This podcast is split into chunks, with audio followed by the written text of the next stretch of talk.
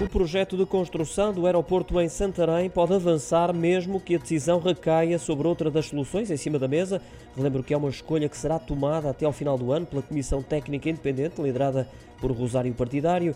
Neste momento decorre ainda a avaliação ambiental estratégica. Só depois disso irá propor ao Governo a melhor hipótese para a expansão da capacidade aeroportuária. Os promotores da construção do aeroporto em Santarém, o Magellan 500, vão esperar até essa altura, mas admitem avançar mesmo que o projeto saia derrotado. Isto porque continuam a defender a qualidade do projeto, cuja localização oferece características únicas pela proximidade à autoestrada A1 e à linha ferroviária do Norte, que ligam Lisboa ao Porto.